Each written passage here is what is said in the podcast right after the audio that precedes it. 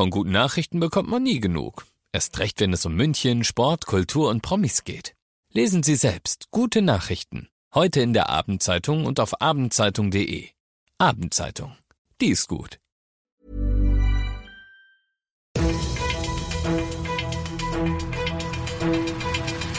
95 5 Charivari, das München Briefing, Münchens erster Nachrichtenpodcast. Mit Christoph Kreis und diesen Themen. SPD und Grüne im Stadtrat wollen mehr Fußgängerzone wagen und großer Corona-Tag auf Bundesebene, wie es München überhaupt treffen würde. Ich freue mich, dass du bei dieser neuen Ausgabe wieder reinhörst. Ich erzähle dir in diesem Nachrichtenpodcast ja jeden Tag innerhalb von fünf Minuten alles, was in München heute so wichtig war. Das gibt's dann jederzeit und überall auf deiner Lieblings-Podcast-Plattform und immer um 17 und 18 Uhr im Radio.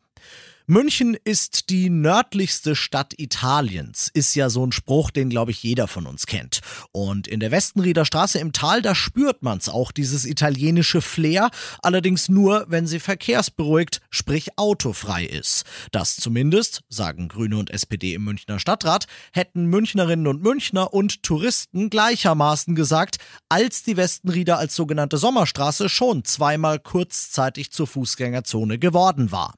Zeit also also, dass das permanent so wird, finden die beiden Fraktionen und haben genau das deshalb heute beantragt. Den Ladenbesitzern dort ist es recht, solange ihr Lieferverkehr noch durchkommt. Den Anwohnern natürlich sowieso. Es ist also nur eine Frage der Zeit, bis das so kommt. Die Westenrieder soll, so schreiben's Grüne und SPD, ein Prachtstück in der Münchner Innenstadt werden. Und, da schlägt man sehr elegant zwei Fliegen mit einer Klappe, natürlich ein weiterer Schritt auf dem Weg zur Durchsetzung des Stadtratsbeschlusses Autofreie Altstadt. Du bist mittendrin im München Briefing und nach dem ersten großen München-Thema schauen wir wie immer auf das, was in Deutschland und der Welt los war, schauen aber auch wieder ein bisschen auf München. Denn die Frage ist die großen Bund-Länder-Beschlüsse von heute. Wie würden die München überhaupt treffen können? Zumindest möglich wären Kapazitätsbeschränkungen in der Allianz Arena im Tierpark, in den Kinos, in Theatern, kurz im ganzen Freizeitsektor und was uns vor allem treffen würde, 3G in allen öffentlichen Verkehrsmitteln von der U-Bahn über den ICE bis zum Fernbus. Alle anderen Änderungen im Infektionsschutzgesetz, die der Bundestag heute beschlossen hat, wie zum Beispiel 3G am Arbeitsplatz, die gelten in Bayern durch die rote Krankenhausampel sowieso schon und auch, dass dieses 3G in den öffentlichen Verkehrsmitteln kommt, das ist noch nicht gesagt. Denn der Bundesrat, die Länderkammer mit ihrer Unionsmehrheit, die könnte noch zum Hindernis werden morgen, diesen und andere Konflikte versuchen zur Stunde die Ministerpräsidenten der Länder und Kanzlerin Merkel zu lösen, Charivari-Reporter Clemens Kurt. Von einer drastischen Situation und einer Notlage soll Merkel in der Runde gesprochen haben. Kritik übte sie auch am zuvor im Bundestag beschlossenen Infektionsschutzgesetz. Die Möglichkeiten der Länder reichten damit nicht mehr aus.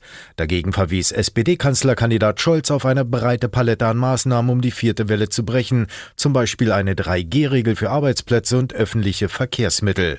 Ausgangssperren oder pauschale Schließungen sollen aber nicht mehr möglich sein. Die STIKO nimmt ab sofort ein paar Millionen Leute mehr mit rein. Sie hat ihre Empfehlung geändert, was das Auffrischungsimpfen, das Boostern angeht. Sie empfiehlt das ab sofort allen Leuten, die über 18 sind, sechs Monate nachdem sie ihre vollständige Impfung haben. Charivari-Reporter Thomas Brockt. Wie wichtig das Boostern sein kann, zeigen immer mehr Studien, nach denen der Schutz gegen das Virus durch die ersten Impfungen nach einiger Zeit deutlich nachlässt. Vor allem ältere und Risikopatienten müssen dann damit rechnen, dass sie sich wieder leichter anstecken. Sie sollten deshalb möglichst weiter bevorzugt werden beim Boostern, sagt die STIKO, aber auch für Jüngere sei die Auffrischung sinnvoll. In der Regel nach einem halben Jahr, nach fünf Monaten sei aber auch möglich. Dafür müssen allerdings auch genug Kapazitäten da sein und da hakt es noch. Viele Hausärzte etwa sind total überlastet. Und zum Schluss noch der erhobene Zeigefinger und der Blick einmal über die Grenze. In Österreich wird der Lockdown für ungeimpfte, der dort sowieso schon seit Montag gilt, ein Lockdown für alle. Mit Salzburg und Oberösterreich gehen die beiden österreichischen Regionen, die aktuell die höchsten Corona-Zahlen haben, ab nächster Woche einen drastischen Schritt. Bei den vergangenen Wellen war es immer so, dass das, was in Österreich passiert, früher oder später auch in Bayern passiert. Bitte lang mal ein bisschen zamm, um das zu verhindern. Reißen wir uns vielleicht ein bisschen wieder zusammen und weiß nicht, gehen vielleicht sogar zum Impfen oder so. Ich bin Christoph Kreis, macht dir einen schönen Feierabend. 95 5 Charivari, das München Briefing. Diesen Podcast jetzt abonnieren bei Spotify, iTunes, Alexa und charivari.de. Für das tägliche München Update zum Feierabend. Ohne Stress, jeden Tag auf euer Handy.